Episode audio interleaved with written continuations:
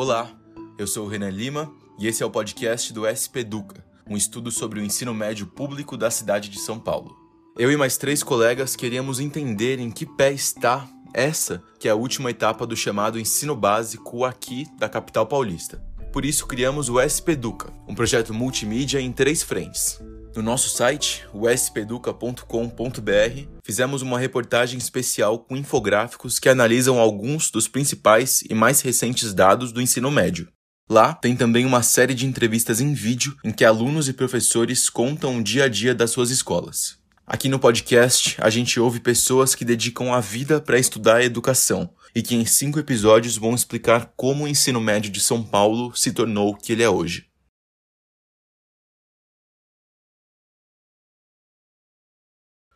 Nesse quinto e último episódio, a gente vai olhar para o presente para pensar o futuro. Como será o ensino médio de São Paulo em 2022 e nos próximos anos? Ano que vem, entra em vigor no estado de São Paulo mais uma etapa do novo ensino médio, uma política pública que está reformando o currículo escolar dos estudantes. Além disso, alunos e professores ainda lidam com os impactos da pandemia na aprendizagem. Para refletir sobre o que está acontecendo nas salas de aula de hoje e projetar o que deve acontecer por lá em um futuro breve, a gente convidou o Roberto Catelli Júnior, da ONG Ação Educativa, e o professor Fernando Cássio, da Universidade Federal do ABC. Primeiro, o Roberto Catelli fala sobre como o ensino médio público lidou com o fechamento das escolas e os efeitos do distanciamento social. Ele também conta um pouco da situação atual dos colégios. Depois, o professor Fernando Cássio faz um exercício de futurologia. Como devem ser os próximos meses e anos para os alunos e professores? A reforma do novo ensino médio, que já começou a entrar em vigor em 2021 para mais de 460 mil estudantes, avança. Em 2022, será a vez do pessoal do segundo ano. Mas o que será que é mesmo esse tal de novo ensino médio? E o que a gente pode esperar dele daqui para frente? Roberto Catelli Júnior é professor de História, doutor em Educação pela USP e coordenador executivo adjunto da ONG Ação Educativa. Ele atua em pesquisas, projetos e assessorias relacionadas ao direito à educação e também na avaliação de políticas públicas. Roberto, para começar nossa conversa, eu gostaria que o senhor desse para a gente um panorama dos impactos que a pandemia vem causando no ensino médio público de São Paulo. Eu acho que tem uma crise que a gente ainda não consegue nem dimensionar. Acho que ela tá, já existem algumas indicações, né? Por exemplo, já vi esse ano tendência de redução de inscritos no vestibular em algumas universidades, redução de inscrição no Enem, maior evasão é, no ensino médio, mais estudantes buscando trabalho e, e deixando de estudar. Então, acho que a pandemia trouxe esse de volta a um cenário preocupante naquilo que estava que exatamente a gente vinha há duas, três décadas do movimento inverso, né? Que era do crescimento das matrículas, do crescimento da maior adesão ao ensino médio, tudo isso vinha crescendo. E agora a gente está vendo pela primeira vez em 30 anos, né? Talvez desde o de que do fim da ditadura militar, dos anos 90 pelo menos para cá, um movimento inverso que parece que a gente corre um risco sério de ver redução de matrículas, de ver redução da, eh, do nível, eh, do número de pessoas se concluindo o ensino médio, que já não era tão grande assim, né, já nós tínhamos aí cerca de metade dos jovens concluindo o ensino médio, e ainda uma maior, menor, menor procura pelo ensino superior. E aí, bom, e sem contar, né, todo esse contexto referente às condições de aprendizagem, né, porque durante a pandemia a gente teve uma precarização absoluta das condições de acesso à escola, né, e com algumas variações de rede para rede, mas com uma quase ausência do professor da sala de aula, né, esses sistemas televisivos que certamente não, não são suficientes, né, para que o aluno consiga ter uma interação, a interação necessária para constituir uma aprendizagem. E a própria, a própria falta da relação social, né, do espaço escolar, com parte da identidade desse jovem que está se constituindo aí como também alguém que está aprendendo e que vai, enfim, buscar um caminho aí no, na vida adulta, né? Em 2022, entra em vigor em São Paulo e em todo o Brasil a reforma do novo ensino médio. Aqui em São Paulo, as mudanças já começaram para os alunos do primeiro ano em 2021 e agora em 2022 elas vão ser expandidas para as turmas do segundo ano. A proposta, segundo o governo, é aproximar os jovens da realidade do mercado de trabalho e estimular o desenvolvimento de um projeto de vida. Por isso, a ideia é tornar o currículo mais acessível para permitir que os adolescentes façam escolhas e aprofundem os seus conhecimentos em determinada área ou que eles possam seguir para um ensino mais técnico. Todas essas mudanças, Roberto, na sua opinião, vão proporcionar mais oportunidades de fato para os jovens? É, logo que foi publicada essa, essa lei, eu escrevi um artigo para o jornal Nexo, né, em que eu dizia que, que eu suspeitava que da maneira como a lei estava posta, ela tendia a ampliar as desigualdades educacionais. Né? Por que isso né, aconteceria? Primeiro, porque existe essa questão de que essa ideia de que você amplia oportunidades ela é muito falaciosa. Né? É, até pode ampliar da maneira como está posto, mas na prática não é isso que acontece, isso está tá, tá se verificando agora, porque essa diversificação exige ampliação de recursos investidos no ensino médio, para que você possa ter maior oferta para o mesmo número de alunos.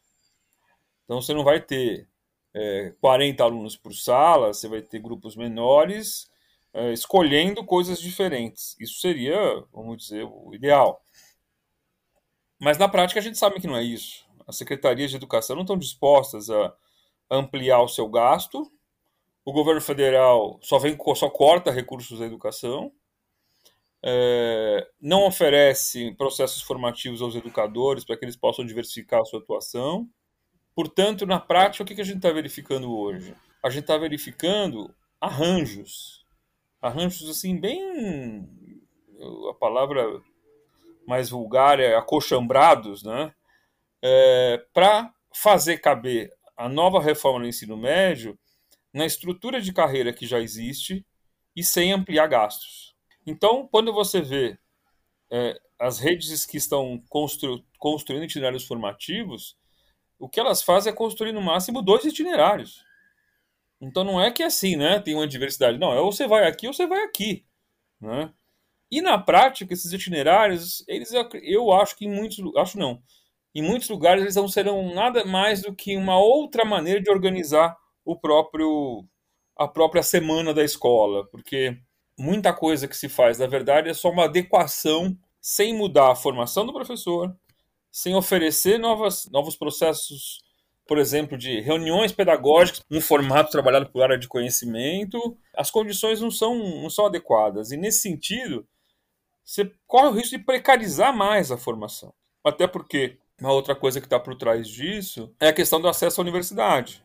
A reforma do ensino médio, tal qual colocada, ela tem um sério risco de você, por exemplo, restringir as oportunidades de muitos alunos da rede pública uh, a ser competitivo, que já, era, que já não era fácil no contexto passado, no contexto atual, restringir ainda mais a sua possibilidade de competir em vestibulares uh, de universidades públicas, porque é, pode restringir ainda mais a formação desse sujeito, o que dificilmente vai acontecer com as escolas privadas. Então, é, eu vejo, infelizmente, com um pessimismo, né, o que essa reforma vem trazer para a gente, sem que exista de fato um esforço real, existisse de fato um esforço real, para fazer os investimentos necessários para que até quem sabe essa reforma pudesse trazer alguma coisa de novo, de fato. Né? Muito obrigado pelo seu tempo e pelas explicações, Roberto. Imagina, eu que agradeço. Agora a gente fala com um professor de políticas educacionais da Universidade Federal do ABC, Fernando Cássio. Professor, a gente já explicou um pouquinho da ideia do novo ensino médio aqui no podcast, então eu gostaria que o senhor falasse um pouco das suas expectativas para o avanço dessa reforma aqui no estado de São Paulo. Primeira coisa que a gente pode esperar é o seguinte: é que os alunos não vão cursar aquilo que querem. Que a promessa de liberdade de escolha de flexibilização ela é uma promessa. Entre junho e julho, o governo de São Paulo divulgou lá um, um formulário online, né, para os alunos então preencherem lá por ordem de, de prioridade, né, os itinerários que gostariam de fazer no ano seguinte. É, lá na letra miúda, né, no, no formulário, estava escrito lá que aquilo não é uma promessa de oferta, aquilo é simplesmente uma, um formulário de manifestação de interesse para que eles pudessem levantar a demanda. Então já estava lá na letra miúda, né, que aquilo que os alunos escolhessem lá no formulário não significaria a decisão da oferta pública. Ao mesmo tempo, né, a gente está falando né, de uma de uma pandemia né, que manteve aí os estudantes fora da escola, né, tecnicamente por um ano e meio, né, no mínimo. Que manteve fora, inclusive, do ponto de vista do acesso ao ensino remoto. Né. Então, quer dizer, muitos estudantes, na verdade, não chegaram a ter acesso ao tal do formulário né, de escolha. Então, tem escola, por exemplo, que respondeu pelos estudantes, que ligou para os estudantes para perguntar. Então, os estudantes não tiveram. Ninguém discutiu né, nas escolas é, a estrutura desse, desse novo currículo. Né? O governo de São Paulo, para você ter uma ideia, ele nem mesmo divulgou até hoje né, a, a matriz curricular da formação básica, a formação do núcleo básico. Só divulgou o inventário dos itinerários formativos. Então, assim, ninguém sabe, na realidade, o que vai acontecer, o que vai ter nas escolas de ensino médio no ano que vem. Ninguém sabe. Existe uma, um problema adicional, né, que é um problema da própria infraestrutura da rede, né? Então, o estado de São Paulo tem 645 municípios, mas em 2020, no censo escolar do INEP, 325 municípios do estado de São Paulo, mais da metade, eles só possuem uma escola pública de ensino médio. É, e muitas vezes em municípios pequenos, né? Com um número de alunos, sei lá, de 200, 300 alunos, né? De ensino médio. Isso significa o quê?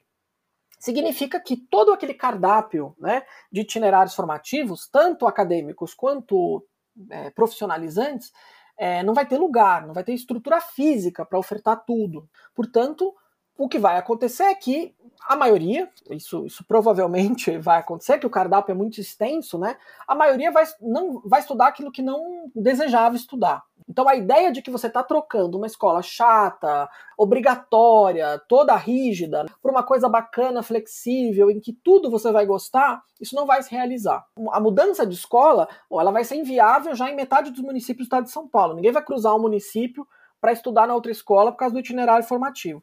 E também não vai fazer isso nas cidades grandes, né? Você pegar uma cidade como São Paulo, a gente tem outros problemas que inviabilizam, por exemplo, a mudança de escola, né? Por exemplo, o tempo do deslocamento na cidade, o custo do transporte. Imediatamente, o que deve acontecer é isso, assim, os professores estão sendo jogados dentro desse, desse negócio, né, com esses itinerários, em que o professor de. O, a oficina de jornalismo, por exemplo, pode ser dada pela professora de inglês, pela professora de português, pela professora de história, pela professora de geografia, entendeu? Então todo mundo pode dar a oficina de jornalismo, que na verdade é um nome, é um novo nome para a aula de redação. E os alunos, na verdade, não vão reconhecer é, a escola, né? Num, num, prazo, num médio prazo, quer dizer, eu acho que nós vamos precisar acompanhar o perfil dos ingressantes, por exemplo, no Enem, o perfil dos ingressantes nas escolas técnicas, é, nos institutos federais, né? Porque esse perfil deve ficar cada vez mais restrito aos estudantes de renda mais alta dentro das redes públicas, né? É, isso deve acontecer porque os estudantes mais vulneráveis vão ser cada vez menos, é, é cada vez menos vão ter cada vez menos chance, né, de buscar essas carreiras, de buscar esses, esses espaços. E para você, então, qual é o sentido dessa reforma? Toda reforma educacional, ela obviamente tem, assim, né, tem razões de ser e ela tem razões políticas de ser, né? A gente não está falando só de política pública, né? Dentro desse paradigma de policy, né, de você organizar o sistema, de você melhorar a gestão, de você melhorar a entrega da educação pública, de você melhorar os resultados nas avaliações. Porque a reforma do ensino médio ela não é só uma reforma de currículo, ela é uma reforma de currículo, ela é uma reforma na estrutura do conhecimento escolar. Ela, é uma, ela também é uma reorganização física das redes, de em que escola os alunos estudam. Ela também é uma reinvenção da educação técnica e profissional, ou seja, ela é um conjunto de reformas educacionais, né, dentro de uma coisa só. Então é evidente né, que uma reforma dessa ela não é uma política pública meramente gerencial, administrativo, burocrática que está sendo implantada. Ela é uma visão sobre a escola, é uma visão sobre o papel social da escola, é uma visão sobre o país. Ela tem nela embutido um projeto societário, uma visão de sociedade, uma visão sobre o papel que as pessoas vão ocupar na sociedade. E que visão seria essa? O, o secretário da Educação de São Paulo, Rocieli Soares, ele deu uma, uma entrevista para um programa de rádio do apresentador Ratinho. A um dado, num dado momento da entrevista, o Ratinho ele começa a fazer uma análise né, sobre é, a escola pública, a escola brasileira, a educação no Brasil, e aí ele começa a falar sobre a Universidade do Brasil. E o Ratinho começa a falar né, que o Brasil ele é um país né, que no desenvolvimento dele, né, é, da universidade brasileira, ele adotou um modelo né, de universidade francesa, né, que é um modelo assim filosófico, poético, né, mas que não serve para nada, né? Que o modelo bom é o modelo da universidade inglesa, que é uma universidade prática, de exatas, etc. Né? É, o secretário lá presente concorda com ele, né? E diz isso, que é importante mesmo que os alunos aprendam a gostar de matemática na escola, que aprendam a gostar de ciências na escola, né? Então, assim, é, é a forma como se dá essa conversa, né? É, é, eu acho que é, seria talvez a melhor maneira de exemplificar qual é a visão do conhecimento e, portanto, qual é a visão de sociedade que está por trás desse novo ensino médio. Então, é, é uma visão né, é profundamente anti-intelectual. Né? E como é que isso se manifesta né, na, no currículo paulista? Você não vai encontrar lá linguagens né, ou matemática, você vai encontrar matemática e suas tecnologias. Quer dizer, a matemática ela não se sustenta sozinha, né?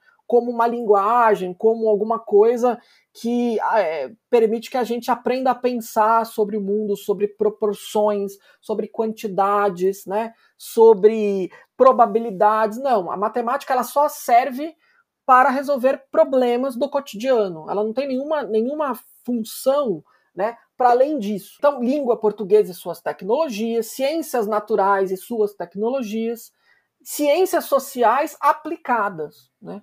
Então, quer dizer, a filosofia como, é, como método de pensamento, ela não, não tem lugar. Né? O ensino de arte, ele não tem lugar. Né? A literatura, ela não tem lugar. Né? A história do Brasil, ela não tem lugar.